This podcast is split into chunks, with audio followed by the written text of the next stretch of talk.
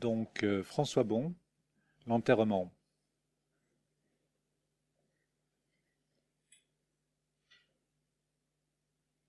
J'habite pour toujours un bâtiment qui va crouler, un bâtiment travaillé par une maladie secrète. Baudelaire. La rue longue, le vent lui-même ne s'y sent pas à l'aise. Les fils du téléphone, quarante au moins tellement ils ont des choses à se dire, du long, sur leurs poteaux comme des chandeliers. Un nuage d'oiseaux s'y abat d'un coup, centaines de petites boules noires sur le ciel argent-gris de décembre, un temps le recouvrant d'un vacarme de cris. Quand il cesse, encore le vent, on dirait qu'il hurle. Au pâtis des Baillebecs, c'est l'expression par ici pour euh, où ce matin on va. Jour d'enterrement à Champ-Saint-Père. Tout le village fait cortège. La force violente du vent, sur si grand de pays étalés, le pays plat et reste plat sous les maisons basses, de grandes cours les isolent avec des granges, ô monstres de tôle à se regarder de loin, en côté. On marche, trop lentement, chaque pas presque à buter sur celui de devant. Des venelles, chemin de terre à angle droit, qui s'éloigne entre des murs de pierres sèches, souterrains à ciel ouvert sous le fil étendu des lignes électriques. Juste un hameau, dit Bourdon haut, et des gens attendent sur le bord. Le vent gonfle les gabardines, les têtes dessus immobiles, un caillou. Rien que les chaussures pour se retenir au sol, c'est pas possible. Ils vont s'envoler. Là-bas, la charrette à bras s'est encore arrêtée. La colonne se recomprime à mesure jusqu'aux épaules de qui vous précède, et on s'arrête brutalement. Les porteurs changent avec ceux qui tenaient les cordons, et ça s'ébranle à nouveau, tandis que le frisson du départ remonte lentement les dos. Les parents viennent devant, après eux un vide, et le cortège pris par le fouet ondulant des rafales s'effiloche jusqu'ici. Derrière le linceul, un essaim gris qui s'allonge, étend son deuil comme sur le pays d'eau l'ombre d'une seule main. Trois fils de fer détendus autour d'une terre nue, c'est ce qui reste en hiver des jardins, où veillent seulement les grosses têtes sérieuses de choux montés raides, balais pleins de verrues plantées par le manche. On marche sur cette route de vieux bitume au milieu bombé, avec ses nids de poules, planches étroites posées sur les champs, larges échappées, plus rien sur l'horizon qui s'arrondit autour, ciel brouillé, horizon noir. Juste en grisé, au fond émergeant droit des champs, le clocher, un trait simple dans le réseau indifférent des fossés, jusque tout au bout la petite élévation de la digue contre la mer en surplomb. L'eau imbibe tout. Cette eau remplie de ciel les marées, parce que c'est le matin, on dirait qu'elle fume. Le père se tenait au portail, en avant, sur la rue. Tête un peu penché la tête de côté, et se retournait souvent, pour vérifier si ça suivait bien derrière, la cour vide, ou s'inquiéter de quelque chose qui n'aurait pas été à sa place. Je ne me suis pas présenté, je venais, c'est tout. Pourtant, à faire traîner comme ça le monsieur, c'est mon nom qu'il attendait. Les mots qui auraient tout facilité ne me sont pas venus, on s'est serré la main, mais ferme, en appuyant vraiment. Quand même, comme il ne me relâchait pas les doigts, tenus sans pression, mais collés à sa paume sans que j'ose les enlever, un ami d'Alain, j'ai dit. Ça suffisait, c'était le mot de passe. Je me suis retourné, il s'était retourné lui aussi, au coin gauche du portail, et on était maintenant à cinq pas, une silhouette et demie d'homme entre nous son chapeau à la main parce qu'il ne savait pas quoi en faire, et ce tressaillement nerveux, toujours le même, qui lui tiré encore une fois la joue rasée de trop près. C'est par là. Il me lança comme si j'avais pu aller ailleurs. Enfilade vide de la cour, au fond, le hangar, où le chien traînait la grande boucle d'une chaîne de fer à côté d'un fourgon surélevé de la menuiserie. Le chien noir, on se connaissait. Il s'est dressé droit, la queue a raclé par terre et d'aboyer ainsi, tirant sa chaîne à s'en étrangler, finit comme quand il hurle à la lune. Chien, bête à chagrin. Il était donc arrivé ici, le chien d'Alain. On entrait par la cuisine.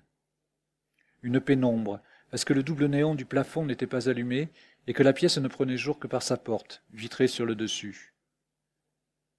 Buée sur les verres de lunettes et le contraste de distance, la mère surgit devant moi avant que j'aie eu le temps d'accommoder et c'était pour s'embrasser en changeant de joue, on, on sentait les larmes. Les autres restaient en arrière, contre le mur, laissant libre le centre obscur de la pièce sur son carrelage jaune. La mère m'avait bien remis. Les fréquentations de son fils, elle avait son tableau à jour.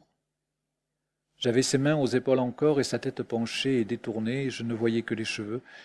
Puis elle me tenait le coude et s'était mise à côté, en avançait vers ses gens sur le bord, aux yeux grossis, à fleur de tête, s'approchant pour vous dévisager et suppléant au peu d'agitation forcée des corps.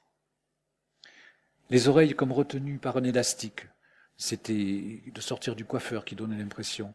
Il se tendait brusquement la main, confusion de pommes et de doigts, molles à prendre ou plantées sur un bâton dont on condescendait à ce que vous l'effleuriez, mais toujours, dans la vérité de ces premiers élans dont on est si rarement le maître, tout le canton retrouvé a ce besoin de se jauger entier et d'avance, celui qu'on salue, son cœur et sa vie. On fit le tour. La mère parlait à voix basse et contrainte, je ne cherchais pas à retenir les cousinages qu'elle en fichait. Obscène enseigne que sont ces surnoms diminutifs hors du cercle où ils ont pris évidence. Comme de la famille, me disait-elle à ce moment-là de cette dame aux yeux pleureux et au gros menton. Alain a dû vous en parler souvent, requérant que j'acquiesce, mais non. Avec Alain, nous parlions d'autre chose. Ne me restait de la dame, parmi la suite disjointe de diapositives mal classées des choses qu'on a considérées de peu d'importance, qu'une robe empesée qui semblait se mouvoir en avant elle et la tirer, une même manière figée de la coiffure brillante, bougeant d'un bloc à mesure de la cérémonie. Mais vous pouvez l'appeler non. Je buterai sur le surnom. La dame triturait dans ses deux mains un tout petit mouchoir. Il m'appelait ma reine, dit-elle à toute allure, comme si tout ça était déjà prêt en bloc à sortir. La mère m'emmenait. Dans la cuisine rectangulaire et tout en longueur, L'assemblée de masques à bec d'oiseau que le semi-jour dans la pièce en longueur laissait imaginer tenus à hauteur d'homme et remuant en saccades non réglées, la peau jaunie et tendue, éclairée d'en dessous parce qu'il pouvait accrocher de reflets, ainsi suspendue au-dessus du carrelage. Sympathie, quelqu'un dit, et tirant de façon dissymétrique un mouvement de lèvres qui n'osait pas sourire.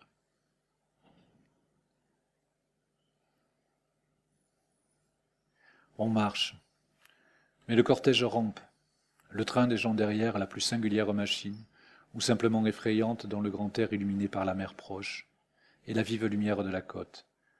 Géant et, géant et rigide assemblage de fers jaunes et de poutres ont passé devant l'entreprise de travaux publics. Le soleil ne vient pas, juste un rond blanc, impuissant à trouver le ciel en toile peinte. Les maisons gardent leur distance, lotissement répandu, chacun veille à sa frontière, les rideaux mis comme un, alignement de la variété possible des motifs offerts par les, les établissements potiers, le célèbre magasin de l'aiguillon où le tissu se débite au poids, sous les grands rouleaux et les échantillons pendus des voilages, drainant une clientèle qui n'aurait peut-être jamais sinon vu la mer de l'année. En face, rien qu'un pré, des flaques, un grand cheval à la retraite, pied dans l'eau, qui tourne le dos à la compagnie, une pancarte chasse gardée, clouée de travers jusque-là, devant. Et puis la ferme. Entassement assombri de foin en rouleau. Ici on dit sous l'hangar, avec liaison. Attirail rouillé, herse de métal comme la ruine déchiquetée d'une entreprise agressive. Et la remorque verseuse flambant neuve, arrêtée près de la bobine d'arrosage. L'étendue des marées veut ses tracteurs à moyeu arrière double, une musique de variété marchait seule dans la cabine sous le gyrophare qui continuait sa ronde orange. Ceux-là vivent sur leur sol comme en domaine imprenable et réservé. Il ne serait pas venu, le temps que passe l'enterrement, éteindre son diesel et sa radio, que le vent emportait vite très loin dans les champs. Une bicoque murée au toit défoncé derrière le triage, derrière le grillage des dindons malades, la peau rose visible par plaques et les coups dénudés, ce n'est pas le bourg encore, mais on s'en approche. Rue Longue, sur une plaque, avec la majuscule. Un docteur qui s'appelait comme ça. Maire vers 1925 et conseiller général, tout ça précisé. Une seule rue pour tout le village. Le vent n'allait pas, n'allait pas, n'avait pas à se tromper pour nous attraper.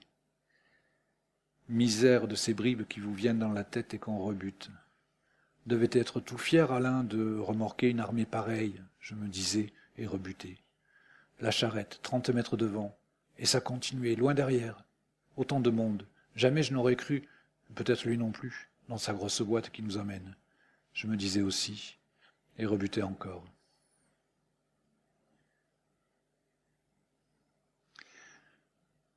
Appuyée encore et plus ostensiblement maintenant, puisque sous les tissus je sentais son bras, elle m'avait enfin amené au fond de la cuisine, plus loin que les gens, le besoin d'un particulier.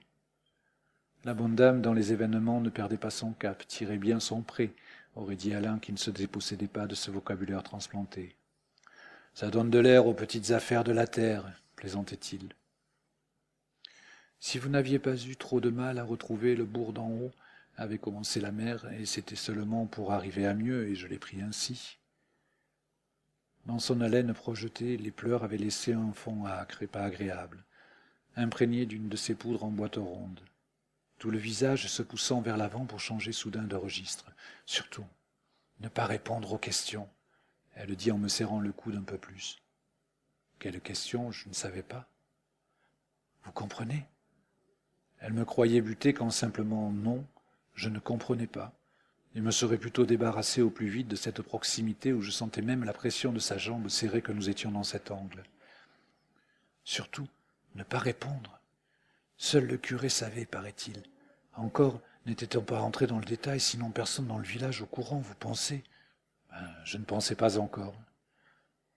C'est qu'on ne peut pas empêcher les bruits de courir, ni leur manie de croire qu'il n'y a pas de fumée sans feu, elle continua comme si c'était en opposition à la manière angoissée de sa mère, mais la redessinant tout aussi bien, de bousculer et de presser ainsi les mots qu'Alain s'était, lui, doté de cette supériorité que j'avais toujours enviée. Ne jamais rien dire qu'obliger, et sous-tendre de trop de silence le moindre dialogue auquel il ne semblait jamais que s'ennuyer, comme d'une obligation ingrate. Mon fils est un muet, m'avait dit la mère à notre précédente rencontre, quand Alain m'avait amené ici pour ce mariage. Surtout, ne pas se laisser tirer les vers du nez. C'est qu'ils sont madres par ici, dit encore la mère, comme si elle-même n'en était pas de par ici. Si près nous étions qu'elle fixait un point qui n'était pas la surface du visage, mais en arrière, où se rejoignait la vision séparée de chacun des yeux et où le cerveau, semblait-il, n'était plus qu'un objet de poids et d'eau. J'essayais de m'en défendre, et nous étions à égalité comme d'un palpable bras de fer. Ce qu'on apprend aussi à l'horizon de mer, disait Alain, quand il faut lire malgré tout ce qui paraît un infini vide. Faites-le pour Alain, elle termina. Belle invocation, et si légitime. En penchant la tête un peu de côté, ça pouvait passer pour une approbation. Me taire, on ne m'en demandait pas plus, ça me convenait même sans qu'elle s'en mêle. Deux personnes âgées entraient, elle a vite retraversé le carrelage, et avant la porte avait déjà recommencé de pleurer.